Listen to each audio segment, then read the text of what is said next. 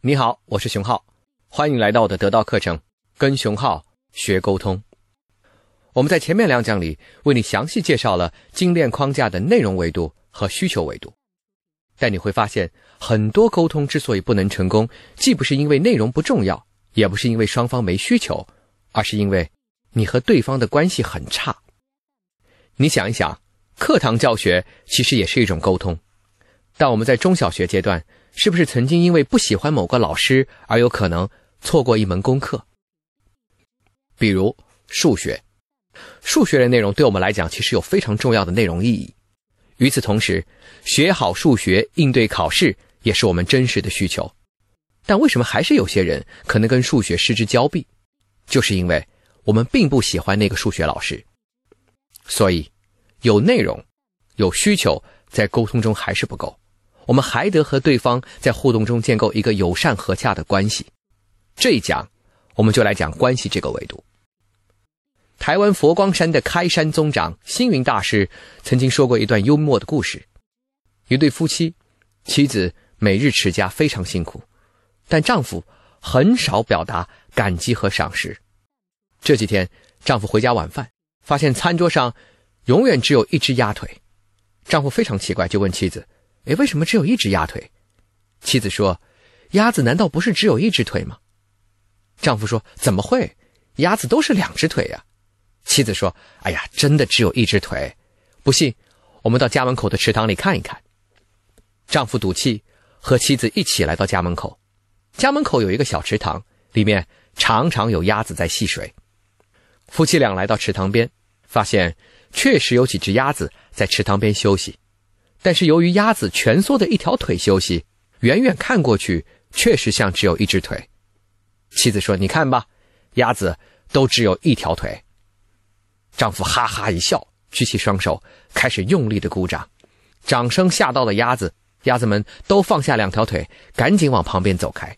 丈夫得意地说：“你看，鸭子都是两条腿，怎么可能只有一条腿呢？”太太慢慢的说：“是啊，有掌声。”才有两只鸭腿。从这段故事里，你读到了什么？是的，如果你问大德高僧如何维持和他人的良好关系，他们的回答是：给人信心，给人希望，给人方便，给人欢喜。由此而来的人际关系的和睦，是一种人生的大喜乐。这是一种与人为善、长期主义的生命智慧。而如果你问冲突解决专家如何保持和沟通对象的良好关系，他们会说，关系的融洽是因为你满足了你的沟通对象某种深层的心理欲求，把关系还原为需求，这是我们理解关系问题的重要方法。给你画个重点，沟通关系的障碍来自于对方一些心理欲求和关切没被满足。这里所说的欲求和关切。不是指那种理性的、清楚的、直观的需要，比方说我要得到这个职位，我要得到钱，我要买到房子，我要获得面子，不是这些，而是指一些更加细微的、幽深的、蛰伏在潜意识当中的心理需求，比如被赏识的需求、归属连接的共鸣、自主权的彰显以及角色地位的被尊重等等。我举个例子，孩子他妈觉得儿子最近不大正常。怀疑他是不是谈恋爱了，于是到儿子的房间当中去搜查，要找到那些蛛丝马迹。妈妈觉得自己做的非常干净，不着痕迹，但儿子回来还是发现了。儿子向母亲叫喊说：“妈，你过来，你是不是没经过我的允许就进我的房间了？怎么搞的？你有病啊！”父亲在一旁听了就不乐意了，父亲呵斥儿子：“你是怎么跟你妈说话的？”你看，这种关系的僵局，事实上是欲求。没有被满足的现场，母亲需要安全，孩子需要自主，而父亲需要家长的角色地位被尊重。关系问题，你可以还原为需求问题。我们之前在说服部分说过一些技巧，我在这里再帮助你快速整合，营造沟通中的良好关系。我给你三个动作指引。第一个动作，碰面时尽量自然的赏识对方。我今年见到罗振宇老师的时候，罗老师见面的第一句话是：“熊老师，你又变帅了。”这件事无关我们的合作，无关课程的内容，无关项目的定位，而且我也明明白白的了解恭维的作用，明明白白的熟悉赏识的方法，但是在现场，我还是有点不好意思，觉得开心。你看，碰面时赏识对方，会制造出有益的好感。第二个动作，对话时发现共同的交织。即使在一些非常小的地方，你也可以创造你和对方之间的共同点。罗伯特·西奥迪尼说：“如果今天你要去准备演讲，你总要考虑今天穿什么吧？那你会如何决定自己的着装呢？”罗伯特·西奥迪尼建议，你今天的着装要尽量和你的听众着装基本类似。比方说，今天是一个 IT 界的聚会，你应该知道，观众中大多是程序员，他们可能着装就是 T 恤。牛仔裤轻松随意就足够了，所以你也应该这样穿。但如果今天你是参加金融界的聚会并发表讲话，你可以设想，来的人大概都西装革履，那麻烦你了，也西装革履。当我们的着装和沟通对象的着装相似时，这个表面的戎装已经在暗地里标记着我们乃是同一类人，然后借由这种相似产生归属感，可以拉近人和人之间的距离，会让我们变得更加亲切。但如果你穿着 T 恤到了一个西装革履的现场，你的着装就已经标定出你和别人的界限，你格格不入。这种状况会让你们的关系更加疏远。所以在对话的过程中，不仅仅是着装，在任何地方，你如果能够找到你和对方的共同点，都可以提出来。这种做法会让你们的关系变友善。第三个动作，如果给反馈或建议时，尽量让对方。有所选择，在销售沟通的情境中，如果你推销一个观念、一个产品、一种知识，如果能让对方有选择，这就是在很大程度上让对方自己产生了对自己生活的控制，这会让对方的自主性得到满足，从而使关系融洽。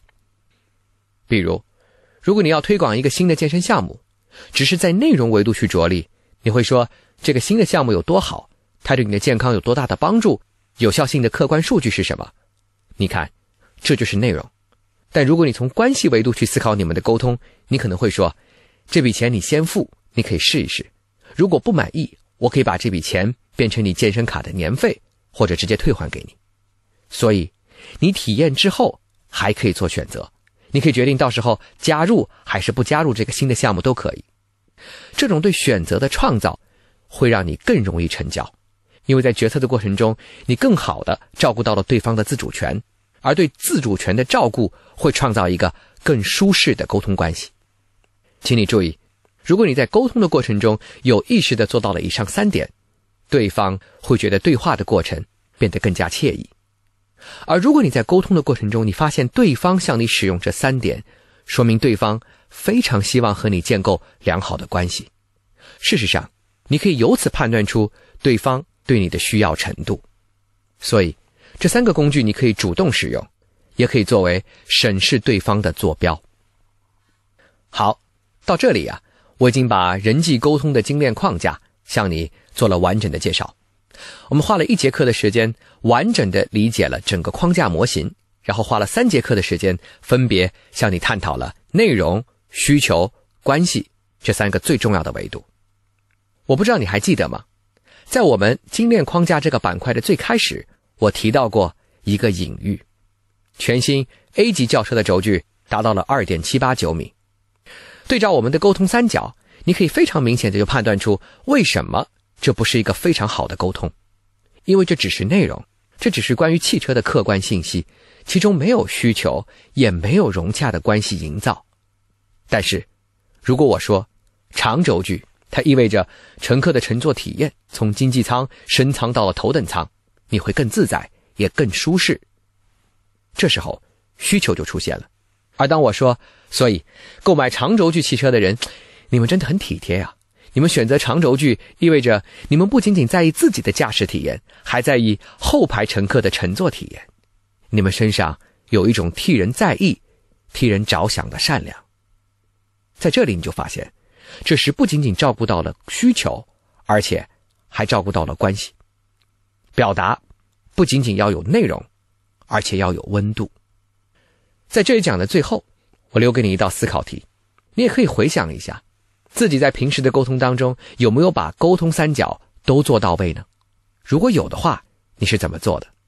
如果没有，你可以用我们沟通的这个精炼框架工具，对你之前的沟通进行反思。欢迎你在留言区与我分享。下次课是我们课程的最后一次课，我会帮助你对整个课程的内容做总结。我们下次课见。